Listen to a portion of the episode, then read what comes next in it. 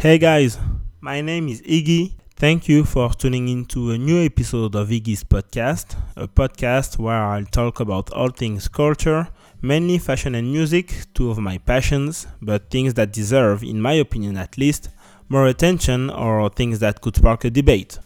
I haven't recorded a podcast for close to a year now. This actually feels like a new first time, so I'll try to be as good as in my last episode and I promise to discipline myself and record more regularly, at least once a month, and then I'll try to make more episodes, but for a new start, once a month is good. Now, the 13th Iggy's podcast episode was inspired by Dapper Dan.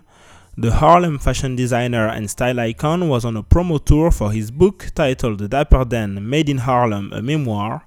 I watched several of his interviews and one in particular hit me and a lot of viewers Dapper Dan has the same approach as Kanye West. Let me explain. So, as told in the intro, this new episode was inspired by Dapper Dan. For those who don't know who he is, Dapper Dan, whose real name is Daniel R. Day, is a fashion designer and style icon from Harlem, New York. He rose to prominence in the 80s, dressing famous rappers, athletes, and drug dealers with custom made looks made from Louis Vuitton, Gucci, Fendi, and MCM logo covered materials. Fendi went after Dapper Dan and obtained a cease and desist that forced him to close his Harlem store in 1992. Dapper Dan made headlines again in 2017 thanks to Gucci and the house's creative director Alessandro Michele, who, quote unquote, paid homage to the designer in his Resorts 2018 collection. Following the internet backlash and cultural appropriation accusations, Gucci officially partnered with Dapper Dan, allowing the designer to reopen his Harlem, New York store. And that's where the Dapper Dan interviews get interesting. So, Dan stopped by morning show The Breakfast Club on Power 1051. This is an hour long conversation, but this is mad interesting, and I invite you to check it out and he had to defend his ongoing partnership with Gucci after a call to boycott the house for the release of a turtleneck and a face mask as part of its fall winter 2018 collection, items supposedly reminiscent of the blackface and the Jim Crow laws in the US. So, why Dapper Dan is still going strong with Gucci after that, and why doesn't he launch his own luxury brand instead of working with the white man that is Gucci? Listen to his answer.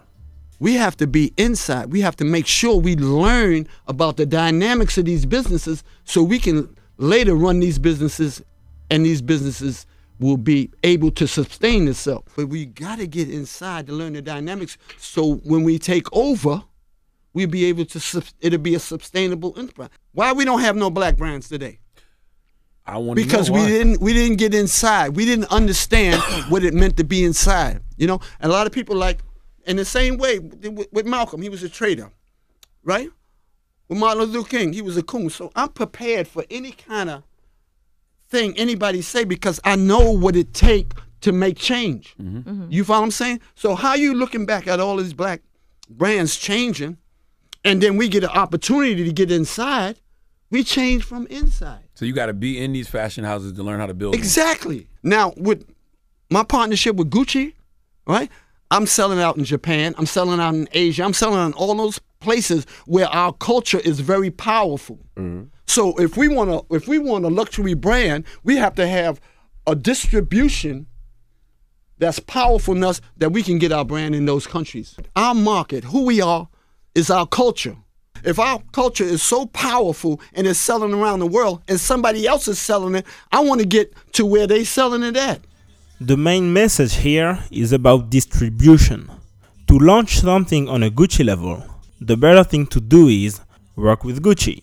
And joining the best will allow you to learn the process from research to design to production to logistics to in store release. And it will basically promote you worldwide. So when you start your own venture, you already have those connections, those relations established. Reading the comments, something I didn't even bother doing before and that I do every time now, I noticed that the people got the same thing I got from that interview. And several viewers pointed out this is exactly what Kanye was telling people six years ago, and everybody called him crazy. In fact, I went back and checked those interviews, those Kanye West interviews, And those commenters, they're absolutely right.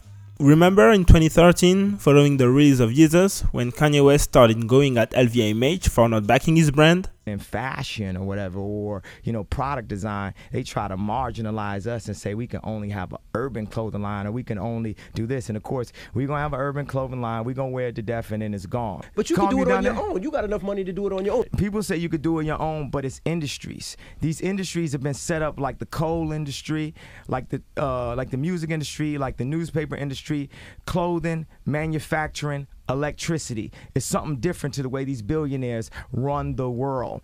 And we not a part of that. We've only been let in on a communication level. why is it that you need these people? It's like you said, you you could you don't need anybody to do these things. You don't need a Adidas if you want to do a new shoe.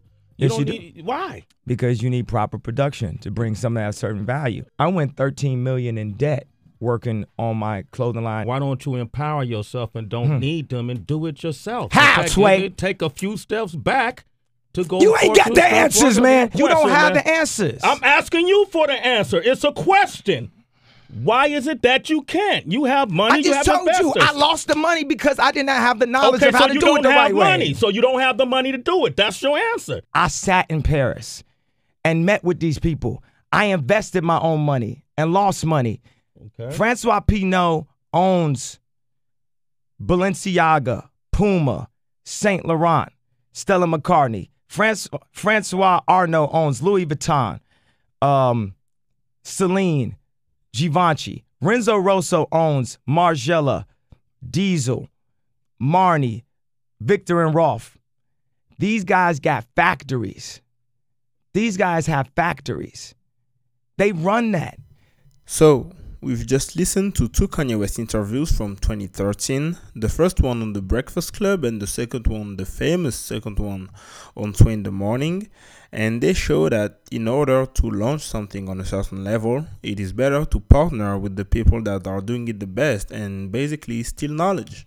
In that particular case, Kanye West went in depth for his namesake brand, active in 2011 and 2012, and Dapper Dan doesn't have the money yet to fund the Dapper Dan luxury house. So people asking Dapper Dan, just like they asked Kanye a few years ago, why don't you do it with your own money? Because it's risky. And to do it properly, you need investors. And also in the comments, people mentioned Rihanna, who partnered with LVMH to create a new luxury house called Fenty. Thanks to LVMH, Rihanna had the factories and the savoir faire Kanye was talking about a few years ago to make a high quality product, and the right investments, the right network, and the right production to go global, just like Dapper Dan always wanted. By now, you must have seen pictures of the fancy global launch with the ad campaign, the e-shop, and the pop-up stores around the world. See, that's what the right investors get you. And it helps the culture, as in black hip hop culture, to strengthen its global influence and generate money that profit to people from the culture and not people outside of it that would simply appropriate the culture. Does that make sense? That's all for now. Thank you, thank you very much for taking the time to listen to me. I'd be happy to keep the debate going. For that, you can hit me up here in the SoundCloud comments or on social media, Instagram mainly, at Iggy and Co. That's I G G Y N K O. Thank you once again. You'll hear from me very soon, and until then, take care.